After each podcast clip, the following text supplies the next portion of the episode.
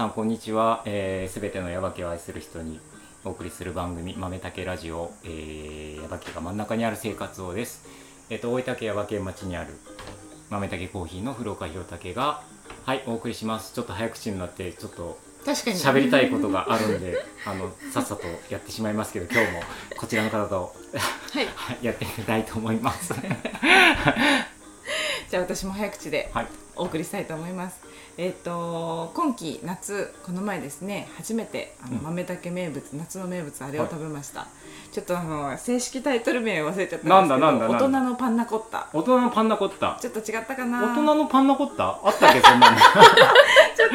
あの牛乳プリンです、はい。大人の。パンナコッタ。パンナコッタでやってました、パンナコッタで大丈夫です。大丈夫ですよね。大丈夫。なんか大人のつきませんで大人のついてないと思うけどあね。じゃあ間違えちゃった。すいません 若菜さん。パンナコッタ。パンナコッタ、はいこう夏だけ登場するはい。美味しいパンナコッタ、はい。コーヒーのソースをかけて食べるやつです。はい。食べましたね。ははい、すごい美味しいんで、ぜひ食べてください。はい、早口でお送りしました。これ、なんか、そうそう、めっちゃ早口だけど、はい。なんかこれ、そういえば、あの、うん。聞くときにさ、スはい。タンド FM 聞くときに、あの、倍速1.5倍とかあー2倍とかってあるじゃない、ありますね。あれで聞いたらもっと早くなっちゃうね。めちゃめちゃ早いですよね。もともと早口な人うん。だったりするとすごい早いですよね。うん、俺最近聞いたんだけどそういう若い人って若い人ど、うん。まあ、まゆかちゃんたちもこうどうかわかんないけど、その倍速で例えばあの映画見たりとか、うん。こういうラジオみたいな配信もの聞いたりとか YouTube とかもそうだけど、ん。なんかするしてもう時間をこうやって節約していろんなことを詰め込んでっていう人が割と多いですよっていうことを聞いたんだけど、えー、そうなんだとかって思ってだからそんなことしなくてもこっちがさ勝手に倍速にしますっていうことも含めて今日はそういうところからグ倍速もういいかなってちょっと今ただ思いついただけで。面白い。ということで、はいはい早速今日もこはいちらの方をお呼びしてます、さっきちょっと言いましたけど松木まゆかちゃんです。はい、こんにちは。こんにちは。よろしくお願いします。お願いしはいます。、あの前回に引き続き、えーっと、特集で。マダニティ、ま、言えてないな。早口で言おうと思っちゃったマタニテど。マダニティ。マタニティさんを。マはいタニティさんっていうの、ま、マタニティって何？マタニティーズです、ね。マタニティーズ。はい。の。お二人をお迎えして、はい、あ今日もりがとうございます。はい、お話聞いていこうかなと思って、えーっと、はい今日何の話しようかなって思ってて、ちょっと毎回ね、まあ、毎回言うんだけど、そのインターバルの間に、収録と収録の間に、なんかちょっと雑談をしてて、あこの話したらいいんじゃないのっていうのが急に出てきたんで、そう忘れないようにと思って、はい早口になっちゃったっていう、そういう裏話をした 急げ急げ。急げ急げって言って、はいでもだんだんもうねあのもう年なのかもうもうすでに忘れかけてきてるから早いですね早いね ちょっとフォローお願いしまわかりました。わかりました。お待ちください。すはいはい。そういうことでえーっと、えーっともっとね今前回のお話もそうなんだけど、うん。もっとなんか今のにににマタニティ生活そうですね。どうなのかなっていう話うんうんをちょっと聞いてなかったなと思って、それちょっとちょっと戻るような話になっちゃうかもしれないんですけど、そんな辺を聞いていこうかなと思うんですけども すいません。まゆこちゃん今、えっと4ヶ月。はい。はい。えっ、と体調の方はいかがですか？体調うはん一ヶ月前ぐらいがうん一番きつかったなと思って、うん今はまあ慣れたのもあるんですけど、うんうん。だいぶ快適に過過ごせるようになってはきましたね。うんうんうんうんはい。一ヶ月前はなんかよくあの船に乗ってるみたいな感じってなんかああ聞いたことある、ずっとね、船酔いみたいな感じって表現されてるのもあるんですけどなんかちょっとそういう感じがあってううん。ん。でもう夕方になったら寝てないと無理みたいな時もうん5月終わりぐらいからうん6月ぐらいはそういう時もあったんですけど、うんうんうん。今は結構あの動ける時は動けるっていう感じで、うんそうね、うんとだから今日の収録もね、わざわざここまで豆炊きコーヒーまで来てもらったけども、あれなんか気軽に誘ったけど大丈夫だったかなとか 後で思ったりとかね、はい。うんまあ、したけど。日々運転してるので、うんうん。はい、うん。そう良かったです。まあちなみに言うとね、今住んでるところ、うん。えー、と豆たけコーヒーのもう真反対耶馬渓でもね。真反対みたいなところなんで、うんうんここに来るまでだって30分は余裕でかかるもんね、はい、30分はかかりました。今日初めて時間見ながら来たんですああああ何分かかるんだろうと思って、うん。ちょうど30分ぐらい。あやっぱそうだね。でもナビで見たら45分って出てきてえ本当？45分もかかるかなって。あでも違うルートだが出たのかかもしれないですね、うん。あでも実際30 30分でも30分ぐらいかも。はい。結構かかりますねやっぱり降りるのに同じ山30分系だとそれぞれ山がそう。15分15分ね。登るのに15分、うんうん。うんすごい、もう遠いところ。ありがとうございますありがとうございます。町内でございます。なんか遠い町内から 来ていただいたんですけど。町内が30分かかるねえ、うん。はい。びっくり。花江ちゃんはあの体調は今今は？私は随分いいですね、うん。いいですけどやっぱなんかそのちょっとお腹が大きくなってくるにあたって、うん。骨盤がやっぱ開きやすくはなってくるみたいで、その分プラス筋トレみたいのがちょっとずついる時期に差し掛かってるなって感じします、やっぱその時期時期時期。なんつうの、あの、うん。その月齢っていうのなんつうの？月齢です月ね齢ごとになんかこうやこういうふうに過ごしていったらいいよみたいなことはやっぱりいろいろあるんですよね。あると思いますね。で例えばまゆがちゃんぐらいの時はもう今ちょっと体調がうん。ようやく安定してきたから、そうですね。じゃあそろそろ今度うん。どういうふうな形にしていこうかみたいなことは、うん、なんかあのちょっと運動し始めても大丈夫みたいに書いてあったりしてうんうん。あの飼ってるワンちゃんの散歩とあかー。麦ちゃん。麦ちゃんの散歩を散歩行ったりりとか、はあー。あのーえっ、とあまあ花江ちゃんもそんな感じ？私はそうですね、なんかもっとこう部分的なうん。い、うん筋トレ、本当筋トレみたい筋な。トレなんだね。スクワットがあって妊婦さん。妊婦さんよく巻き割りがいいとか言うんですけど、はい。私も聞きました。やっぱなんていうんですかこの太ももとお尻のあたりの筋肉をとにかくつけないと、うん。うんうんなんか踏ん張りがっていうか、うんうんうん。開きやすすぎちゃうっていうか、っていうのもあそこがついてると血流も良くなってより赤ちゃんにこうねうん。血液がいくっていうのもあるので、うん。スクワットを教えてもらってうんやってますね、へもうね全然筋肉なかったんで、めっちゃきついです。めっちゃきつい。はーって言ってます。なるほど。へい。え。びっくりしちゃったかな今聞いてる人あ、あーって言ったのね。きい声で言ったらそう、たまにあるよねた。まにやっちゃうんですよねたまにあるよね喋ってたらいいけどそう。へはいえ。そんな感じですねうんうん。はいえーっと食べるのとかはどうなの？食べるのは、うん割となんか聞いてたよりは何でも食べれるなと思うんですけど、うんうん。なぜかポテトサラダがちょっとずっと食べれませんポテトサラダだけ？えー、今わかる範囲だったらそうですね、ポテトサラダ。なんだろうポテトあとサラダ。最初あのつわりが始まったってなった時に、うん。なぜか大量に作りすぎたチャプチェがあったはいんですけど、はいはい。それのことを考えるとめちゃくちゃなんか、うわチャプチェチャプチェみたいな感じになるけーってど。なります。なんだろう油っこいのかな。いや多分その時に初めて「え気持ち悪いなんか何これ」みたいになったからそれを思い出すんだと思います。なるほど。その香りが。あ香りがそう。ねチャプチェ。チャプチェ。チャプチェ。しかもその時作ったその匂いのチャプチェはもう絶対に食べたくないって今は思ってます。今はね。へポー。テトサラダは何回かトライしたけどなんかなんかこのなんかちょっと3ヶ月4ヶ月なんでだろうっていうくらい。これまではずっと好きだったんですけど。うん。匂いとかでもなく。うん。匂いは大丈夫だけどマヨネーズがダメなのかなって一回誰かに言われて。マヨネーズ他のものはどう？マヨネーあでズちょっともあんまりかけて。マヨネーズかけて食べないからそっか。そもそも。わかんないのかも。でもポテトサラダ自体は好きだけど好きだったけどちょっうん。と食べれなくなっちゃったみたい今はな。なんかうんあってもあとしくんにどうぞって。逆にすっごいこればっかり食べるみたいなことよくあると思うんだけねど、それはどう？ますよね。あんまり特定のものっていうのはなくて、うんうん。あでも食べれるなって思ったのはブルーベリー。庭にブルーベリーの木があって、うんうん。去年収穫して冷凍したのを、うん。おばあちゃんがすごいたくさん取っててくださって、うんうんうん。それ食べたらブルーベリーいけるってえーなって、へー。結構その冷凍ブルーベリーをたまに食べて。えー。良さそうでもなんか鉄分。だねだ良さそうやね。良さそう。なんかあの生まれてくる子がなんかもう視力がもうめちゃくちゃ4.0みたいな子になる。とかそういいな。そういうのそういうことじゃなくて。アフリカのなんかマサイ族みたいな。4キロ先そう。4に見えるキロ先なんかあ象がなんか出産してんのがもう分かったみたいな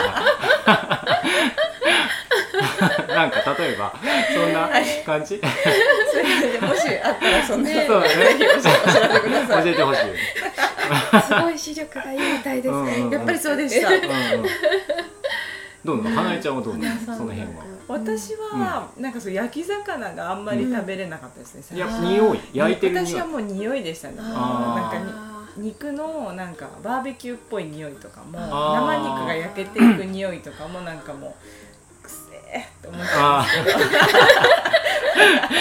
でもみんな食べるじゃないですか。キッチンで。焼いておーちゃんが調理するときくせえ。って思ってたんですけうん。どそれも本当一時でうん。今はもう全然食べらうん。どっちも食べられますね。何でも今もう何でもいけるけど、うんでも脂っこいもんなんか揚げ物とか全然食べないですね、うん。なんか揚げ物系は全くこうそそられないって感じ、うんまあ今すごいなんか揚げ物って感じあ揚げったんだけど。物の時もありましたね、うん。なんかとんかつ食いてーとか、なんかちょっと今日なんか言葉乱暴だね。なんか食いてえとか。くっさーみたいななんかその時に気持ちを表現するとなるとそうそういう言葉になります臭いわあ臭いわ。あんまり聞いたことない。なんかそれ極端極端。極端だね匂いはでもねそうね匂いは。うでんもなんかずっと引き続き出産前も、うん。あ出産してないや。妊娠前も、ずっと引き続き、うんもう美味しいってずっと食べれるのが、うん。もう寿司ですね、寿司はもうずっとお世話になってます、生魚。もじゃあ食べて。もうバンバン食べて生魚とかもなんかダメになりうそうだけどねなんなんかかねあまり食べないでくださいのところに書いてあって、ね書いてあるえーと思いながら私も刺身食べてねそうそう。美味しい。あれって。さ、そういうなんかこうなんつうのそういう本、はい。そう本とかってこと？そのあそうですね。なんかね、書いてありますよね。書いてあるね。なんかそのこういうのはいいですよ、こういうのは良くないですよって、うん。えななるべくならあんまりとかっていう、うん。なんかその,、そのマタニティうん。ハンドブックみたいなやつがある、うんうん。そこになんかそういうのも書いてある。書いてありますね。書いてありますね。でもそれをしっかり守んなきゃいけないっていうわけでもないし、でもまあなんか本当自分の体調とうん。それまでのこう母体の状態とうん。照らし合わせてやうん。って、じあくまで自己管理のうん。範囲なんじゃないかなって思いまあ、ます。立ってっていうか、まあ、それもよく話す、まあ、ここで話したことあるかわかんないけど、そのうちの奥さんがなんかその妊娠して、もうなあんまりそんなに食べれないっていう時に、うん。なぜかハッピーターンだけすごいよく食べてたっていう なんかねお菓子でねあまあ、ありますね。あのね、うんすっごいなんか、うん。うん、味がついたやつあれがなんかもうずっと食べてたみたいな。そうなんかなんかもうちょっとなんかねねなんかブルーベリーとかいいなとかって聞きながらなんかかなんかいいなとかってなんかハッピーターンとかだからさ結構聞きますねねでもやっぱその特定の何かみたいな。菓子とか、うん。あとそのハンバーガーばっかりとか、うん。なんかちょっとこうジャンクな方に行く人とかいうのも、普段は今までそんなの全然食べてないのに、うんうん妊娠した途中途端になんかそんなになったとか、うん。でもなんかそれこそでも食べれるやつがあるんだったらそのね食べた方がいいし食べれないんだったら無理して食べない方がいいしとか、うん。そのやっぱその今言ってたみたいにその体調と相談しながらうん。自分がねなんか無理する必要ないからみたいな、ね。いうことなのかなってちょっと思ったりとかしてて、うん。ね。ですか？はい。そうですね、ねなんかまあでもそのジャンク系のものはうん。食べたくなったりはするんですけど、うん。食べた後の反動もやっぱすごいあ来るのでそうなんでやっぱジャンク系はやっぱねその打撃もダイレクトに、うん。なるほどんかね。妊娠前よりそれはダイレクトに来る感じがしあます。ー。なのでそこは結構食べなくなるというかダイレクトにすごい来るからもうだるとか一日寝ちゃうとかそれこそ気持ち悪くなったりするし。なるほどね。その時はすごい満たされるんだけど。その時ははって食べたくなるんですけど、だけどやっぱその寿司はね大丈夫です、へ 寿司美味しい。食べたいですね。わっと。ねーうんめえってなるわけ。あそんな言葉使えないんですけど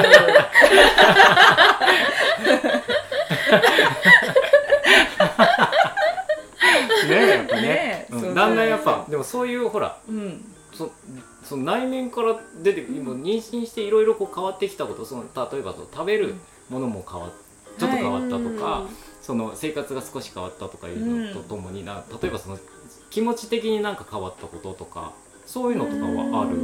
うんなんかそ気持ち的に変わったこと。の、うん、あでもあると思うんですよね。だいぶなんか、うん。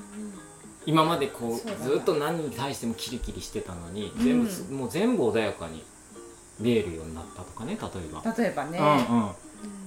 なんかもうありますなんかそういう。うん。ちょっとこう変化があそう。なんかずっとってわけじゃないけど、うんうん。なんかあの自分の母親にあのあ、まあ、お母さんもこういうこうプロセスを経て我々を産んだのだなと思って、うん。なんかまあいろいろ調べたらやっぱり出産って命がけうんうん。で、まあ、まあ最悪の場合は死ぬかもしれないっていうのとかもうんうんこう読むと、えーなんかそんな自分が死ぬかもしれないのに、うんうんでくれたんだなと思って、うん。うんありがとうっていうのを連絡しました。あに。した時に。あはい。そっかそっうん。かやっぱそううん。自分がそういう風にならないとうん。わからない。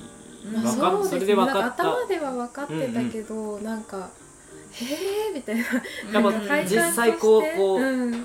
なんかいろんなものをこううん。自分の中にこう消化されて入ってきてうん。それであうんここういうことかっていうふうにでさっきも言ってたそのなんか本読んだりとか、まあ、例えばうん。ネットで調べたりとかっていう情報はうん。もちろんそのね今でも便利だしあれだけども、うん。でも本当に実際なんか自分でうんそういうことになってうん。から分かることっていううのがね、ん。うん。あるもんね。そうですね、うんだからそのまゆかちゃんは、うん。その例えばお母さんのことを思ったりとかうん。したっていうのもあると思うけども、うんうん例えばそのそれ以前に、うん。その何かこう本を読んでとか、うんうんえっ、となんかまあ、インスパイアじゃないけど、うん。うんなんかされたことみたいなことはやっぱあるわけなんか。ああそうですね。うん、それそれはあるよね。なんかあるよねとか。しさてさっきの。さっきの。うんうん。ありますよ。ある。人生を変えた本が。人生を変えた本。それ出産に関し出産っていうか子供さんとかそういう。それとあでもそれもんそのシリーズの中にはあったんですけど、それは聞いてもいい話？えーき大丈夫あ大丈夫？はい。うん。あの西日本新聞の食卓の向こう側うんうんでその西日本新聞ブックレットシリーズってなんかあの新聞にこう連載があるのをうん。まとめてあるのがあって、うんうん。まあ、そう私が一番おわーってなったのはその食卓の向こう側シリーズなんですけど、うんうんうんまあ、その中にあの出産のこととかなんか命のこととかうんうん。について取り上げられてるのもあって、まあ、それは、うん読みましたね、うんうんあのシリーズね、あのシリーズあです。のシリーズ。ご存知で。はい。あのー実はそのブックレットはい。いっぱい全部持ってますみたいな、広武さんもそう。こう愛読してる。愛読してたっていうか、ああのなんか卵がねうん。こう卵の、ん。えー、とどこ切ってもはい。あの卵みたい、コンビニの。コンビニの卵のやつってああれ全部一回き黄身とうん白身分けて、うん。なんかいろいろ入れたやつを、ねこういうねちくわみたいになっててうんそれをこうどこ切っても白と黄色みたいなやつになるっていうやつが使われてんだよみたいな写真ね、うんまあそのまあいろいろ話すとちょっと本当に長くなっちゃうんだけど そのいろんな特集があって、はい。まあ、そのそれをやってたうん。方が、まあ、耶馬県で、えっと、2010年かな。うん。に、えっと、講演してくれたことがあって安武さんと。そうそれをまあ出産に近いような形で、えー、えっとサニーホールでやったの。えー、そうなの。もう今は亡き。そうそう。サニーホールで。まあ、そうそう。今はもう亡きになっちゃったけど。そ,、それの時に、うん。まあそのえっとまあ助産師さんの話も出てきたからそうだってうん。ちょっと思い出したんだけど、うん。そのうん。安武さんっていう、うん。その西日本新聞の、うん。えっと方記者の方なのかな、が、えっと、いろいろなそうつてで、まあ、来てくれた時に、えっと、内田美智子さんっていう、うん。えっと助産師さんうんうんうん。をのこととかも全部教えてくれたりとか、うん。なんか、うん。あここにも来てくれたことあるか、うん。でお話聞いたりとかっていうのもあって、えっと講演会の時は内田さんは、えっと講演もしてくれたのかな？なんか来てくれたのかな？なんかいつもお着物着てらっしゃって、へえ素そうそう敵ですね素敵な方。でその方のお話とかもね、あの聞いたことがあってああそっかそちょっとそういうのを思い出してでその話を今ね、うんうん。まうんあの前口してくれたんで、うんそれがなんかきっかけっていうか、きっかけあそう、はい。ヤバ系に来たきっかけでもあるっていうことですね。そうですね。あの広く見れば、うーん。はい。まあ食のこと食卓の向こう側結局その食のこととかをね、うんうんそのうんえっ、となんだ、うん。あの食卓だけうんじゃなくてね、そのその向こう側に何があるのかっていうのが全然、うん。うん。もうなんか見えてないうん。ことが多い中でちょっと調べていくとこういうこともあるこういうこともあるって、もうこういう現状があるってそれを変えていかないと、なんかそれが全部につながってるんだよみたいな話の中で例えばその命の話もあったりとか、例えばその農業の話もあったりとか、っていうなんかいろんな特集でねそう給食の話があったりとかね、とかっていう。うんその中のあの 10, 10巻まであるんでしたっけ、うん。ット、何巻かある。うん。うん。その中の9巻目を読んでた時高校3年生だったんですけど、うんうん。あの高校の図書室にあって、うんうん。でへあの、まあ、受験勉強の合間にいっぱい本読んでたんですけど、うん。その時にその福岡のあの大学であの農業のサークルがあるっていうのがうんうん取り上げられてて、うん。でも私が読んだ時点では10年前のことを、うん。まあ、その発行日が10年前だったから、うんうん。まあ、10年前にこんななんかあの食卓の向こう側についてこう考えるような、うん。あの活動してる人たちが大学生でいるんだなっていうのをこう知って、うん。その団体の人たちに会いたいと思ってダメ元で Facebook で調べてみたら、うんうんまだ活動されてるっていうのが分かってでそこからその農業サークルに入って、大学4年間活動したんですけど、はい。まあ私は福岡の方で農業のサークルの活動をしてて、うん。まあ、あの前回の話で出てきたうん。夫の太志くんもうん。東京の方の農業サークルに入ってて、うんまあ、なんか農業のサークルってそんなに全国でたくさんないので、うんうんうん。横のつながりが結構なるほど。あってはい。そこであの知り合って。という大学の時にうんうん。知り合った？そうですね。最初初めて会ったのは大学1年生の時でした、ね。ええ。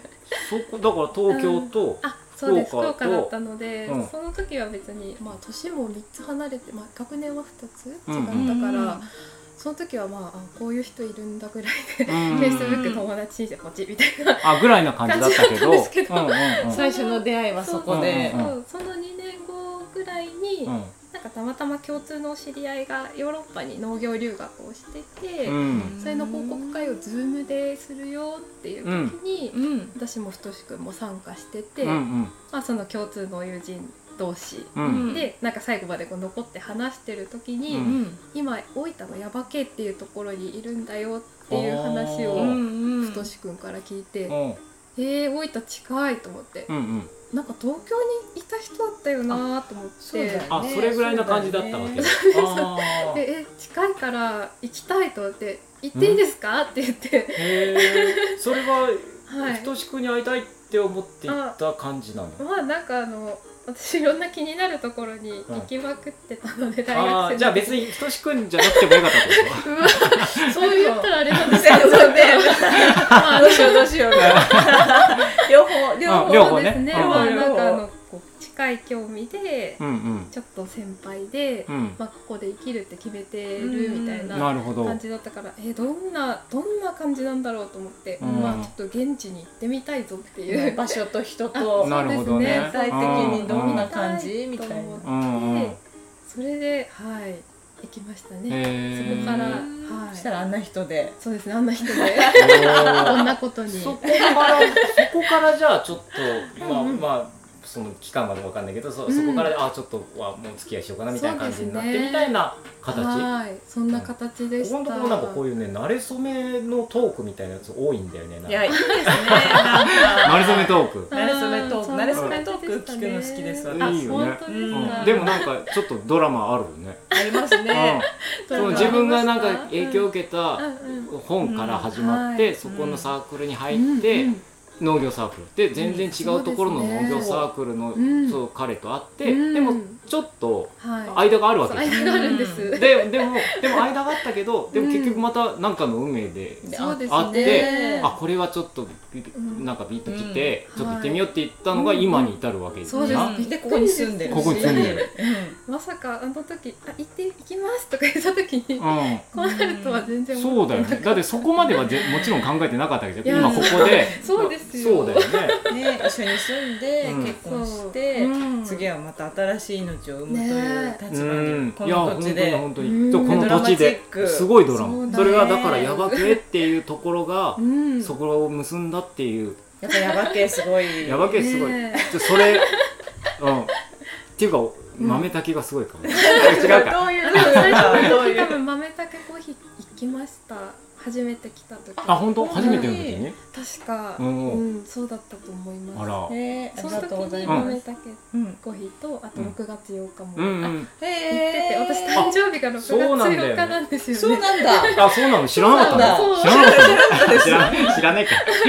俺もそれ聞いてええー、と思って。すごいじゃん。それはもう絶対、い。そう初めて来た時にうん。ね、立ち寄ったっていうか、まあ、連れて行っていただいた場所で、うん。でこうやってなんかわいつもの場所みたいになってそうだよね。感どっちもそうだよね。だから豆炊きもこうやってまあちょっといつもね今はなんか来てくれるようになったりとかお客さんですごくよく来てくれるしうん。6月8日さんの方はね今度はちょ今ちゃんと働いてるんですよね。なんと。はい、なんと。いやそれもだって海だって6月8日が誕生日なんだもん。だってねだから生まれるってすごいよねとかってその生まれた日がってことだねたまたまね。ね。いろいろこううん。本当運命感じますね。運命感じる。ね感じもうます感じます。もう来るべきしてきたんいやそうだと思うよそうと思います、うん。ね。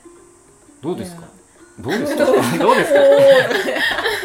いや本当なんかいろいろ人生こう運命的なことは結構あるなってやっぱりそう思花江ちゃんの話もいろいろちょこちょこは聞いて、うん。なんやっぱりその、まあ、うんここに至るまでいろいろあったけども、うん。でも結局今こうやって、そうですね。まあ、いろんなことも、まあ、ちょっと最近もね、うん。まあ、ちょっとこういろ次の新しいあステップにっていうこともはい。やろうとしてるところなわけじゃない、だって。そうですね。それもやっぱりこの今度新しい命うん。とともにうんそうですね。この先の未来を考えて、うん。やろうとしてること、はい。これその話もしします？します？とかつって。ぜひじゃあなんかそれはこうちょっとまたあのうん。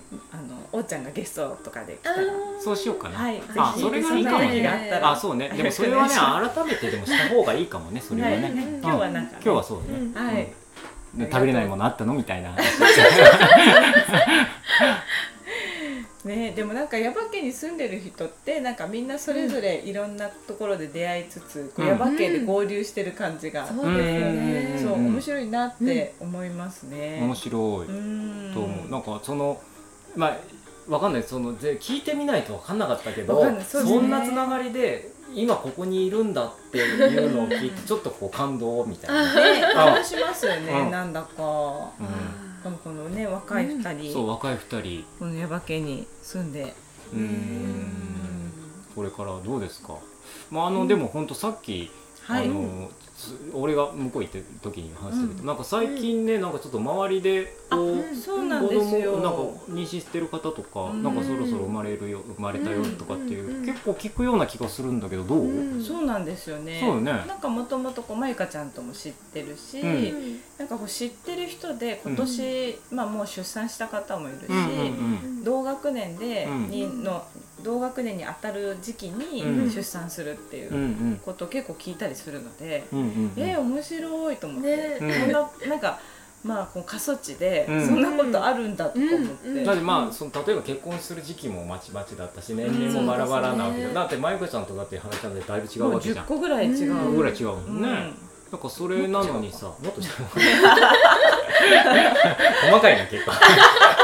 もうちょっと違うか。らそうでもそうそれもあるのに、まあ、住んでるとこも微妙にちょっと違うけども、うん。でもなんかこうそうやって一緒にこの、うん。まあ、仲間っていうか知ってる中で、うん。こうやってなんか命のがこう新しい命がこう生まれてくるっていうのが、うん。身近にいっぱいあるっていうのはすごく嬉しいことだよね。うん。ねなんか耶馬渓の未来が明るくなってきた感じがします。そう。やっぱり。そうですね。そうですしかも結構こう腰を据えて住みたいって言ってるようなタイプの人が妊娠してるとうんかって話を聞くのうん。で、うん。ね、引き続きこうこの土地でみんなで子育てしていけたらなって思いますね。やっぱりなんだかんだ言って、うん。あのやっぱ過疎そう今言ったみたいに過疎地なんで、うん。すごい、まあ、に人少ないです、まあ、周りにさっきまだ、まあ、言ったけど、うん。子供がやっぱいっぱいいるなんか生まれてるみたいな話して、うん。もうなんかじゃんじゃん生まれてるかって言われたら、まあ、正直そこまではないんだけども。うん。だけどなんかそういう雰囲気もあったりとか実際そういうのがあったりとかすると、うん。あなんか耶馬渓で子育てしてみようとか、うん。いいところだから、うん。さっきあのきこの間の話じゃないけど例えば働きやすい環境うん。があるとかっていうのとか、まあ、働かないでもあのこう例えば、えーとうん。奥さんのあの、ね、方がうん。なんかは産みやすい環境があるとか。うん。いうのが耶馬渓っていうところがそういうとこですよっていうの方になればさ、そううん。ねなんかすごいいいよねとか。いいと思います。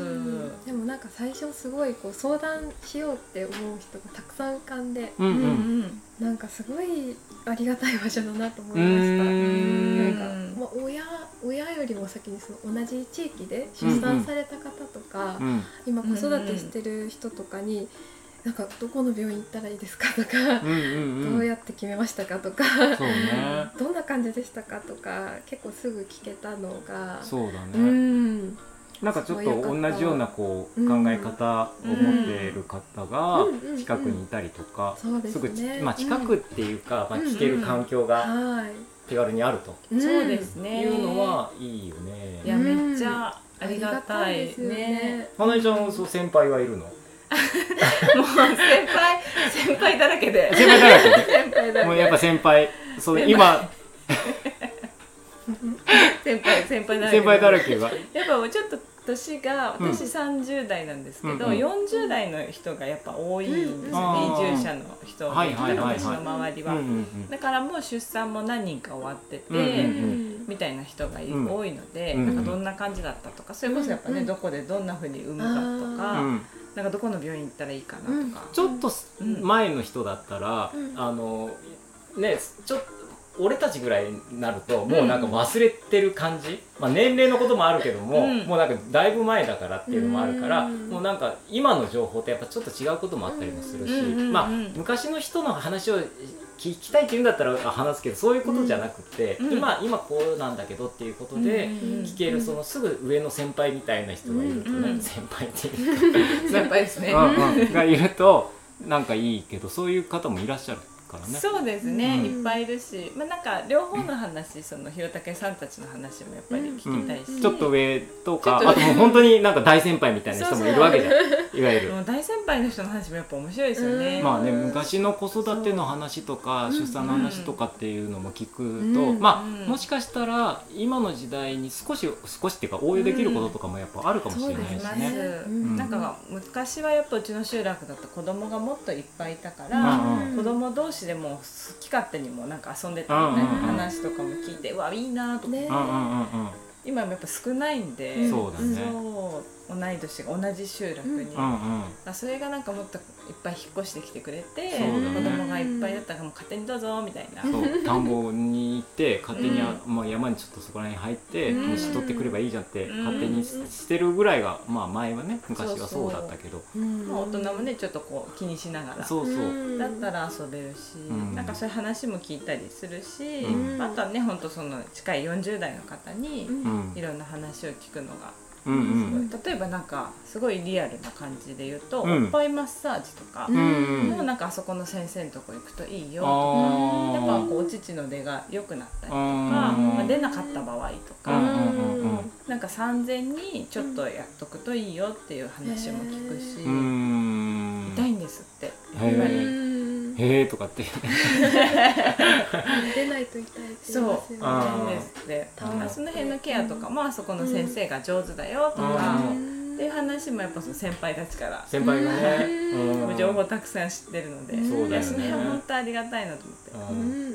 ねあとやっぱ洋そうね服とか。そうなそうね。生のそういうやり取りっていうね、うん。そういううんうん洋服をそう降りてく降りてくっていうか、そういうのとかも、うんまあ、話を直接聞くとかっていうのも、うん。やっぱこうこういうあの画面を通してとかっていうのも、うん。まあもちろんいいけども、うん。でもやっぱ生でそうやってやり取りできたりとかするとかっていうのもね、うん。本当はいいからね地域の中でね。ううん。ん、どんどん。まゆかちゃんの周りにも先輩がいますか？そうですね、うん。はい6月8日さんで結構皆さん出そうだ。版されてるかつい最近の人もいるそうんですもね。つい最近の人もね。はい。うんね。らちょうどまあ中津に唯一のね、うん。あの産婦人科に関わられてたのうんもあって、ここかな私もと思って、うん。でそこに行かれてたっていうのも聞いてたから、うんうんうんどどんな感じで最初行ったらいいんでしょうかとかわあかんないよねそなんかうそう分か。った初日にも聞きました、うん。ーでもねそうだね。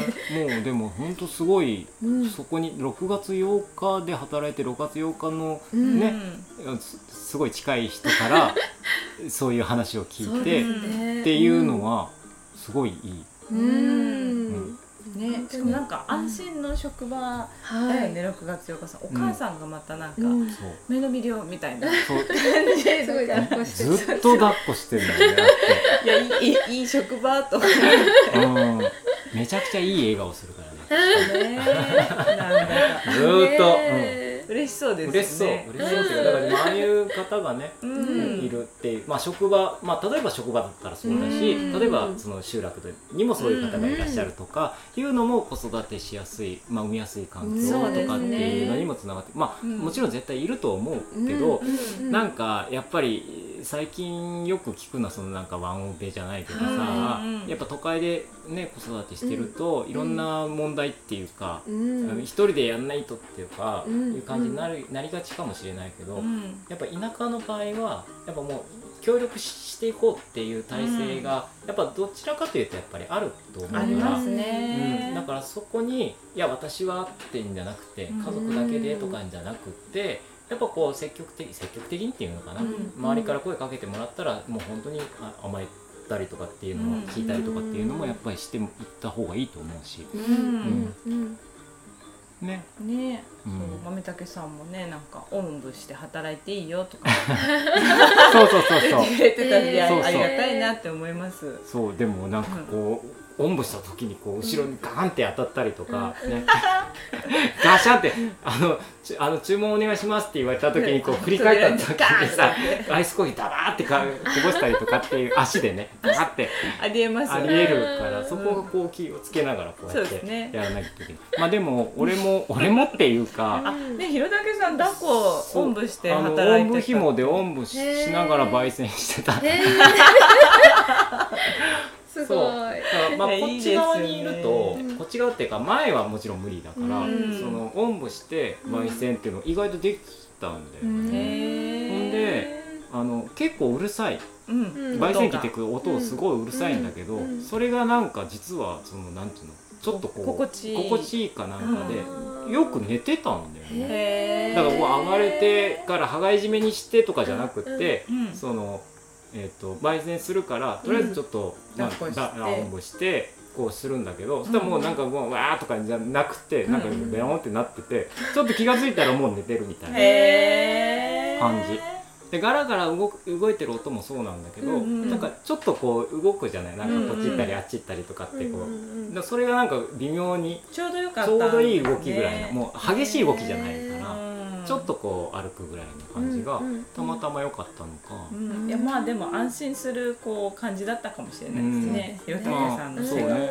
うん。うん。まあでもその職場でね、うん。そうやって、まあ、例えば職場に連れてきていいよとか、うん。いうのとか、まあ、花江ちゃんの場合はもううん。自宅で一緒に見ながらなんか仕事もできるとかっていうこともできたりとかする環境がね、うん。そうですね。なんかもうどこにでもあるどこでもあるっていう感じっていうのは、まあいいんじゃない？耶馬渓はそういうところですよと。そうですね、うん。いろいろこう作っていきやすいとうんいうか、だから今度そのまゆかちゃんの、うん。えっ、と地域おこし協力隊で、うん。まあ、どういう、まあ、前回の話からいくと なんかどういう形で、そうですうんね、あの出産前後、はい。まだその地域おこしで関わっていくかっていうことを、なん。かまだね結論出す必要、今ね結論出す必要もないし、なんか初めてのことってね、うん。その協力隊の人がうん。妊娠してっていううん。のが初めてのことってさっき言ってたので、うん。前回の回で、うん。うん。なんかこうモデルケースにねそうそうそう。なったらいいですよね。そう。ですね。こういう方もいらっしゃったから、うん。まあ、それが地域おこしだけじゃなくて、うん。その働いてる役場で働いてる方で、うん。こういうケースがあるから、うん。全然どうぞどうぞと、うん。まあ多分、うん。まあ、今でももちろんその、えっと育児休暇じゃないやったうん。そういうのって。うん。もちろんあるけども、うんでもなんか取りにくいまあ取りやすい取りにくいもあると思うけど、うん。でもそれも含めてうんうん。なんか耶馬渓ってそういう子育てしやすいうん。環境ですよっていうのを、なんかこうもっとこうアピールできていったらまたね、うん。子供さんが増えていったりとかするっていうのもね、はいう。んい、いなっていうふうに特に本当にうん、思います。うん。はい思います私も。思いますよね、はい。思います。なんで、はい。あのこれからまた、はい。えー、2人3人はいそう4ですね。人5人みたいな。言っちゃいますか。ね。三人欲しいな。三人欲しい。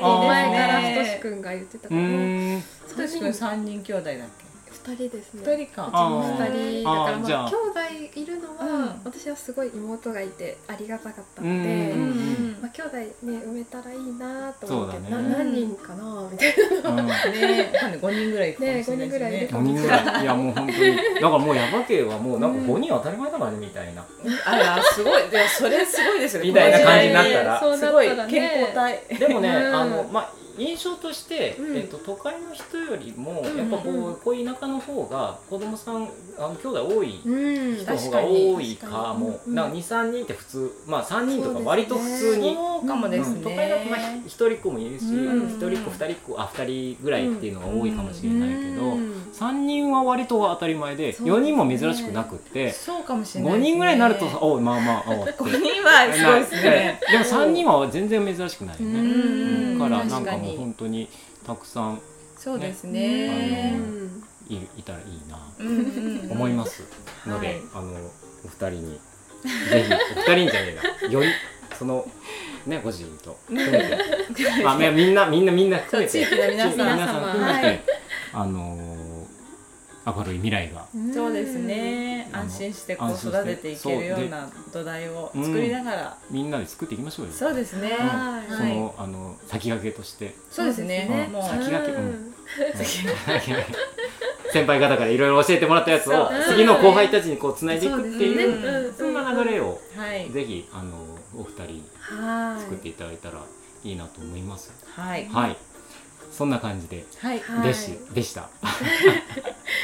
はい、ありがとうござはいい、ました、ありがとうございました。ありがとうございました。のまゆみさん本当にあのお二人、はい。あの本当に元気なお子さんっていうか、はい。あの体調に本当に気をつけて、そうですね、うん、あの無理なさらないように、はい。でもなんかはい。適度に、適度に。適度にいろいろ活動しながら、はい。はい、やっていきたいと思います。ください。今日はありがとうございました。ありがとうございまました。そんなわけで、えーっと来週は多分また元に戻るかもしかしたら一回やお休みあのお盆ぐらいになるんでお休みを挟むかもしれないのと,、はい。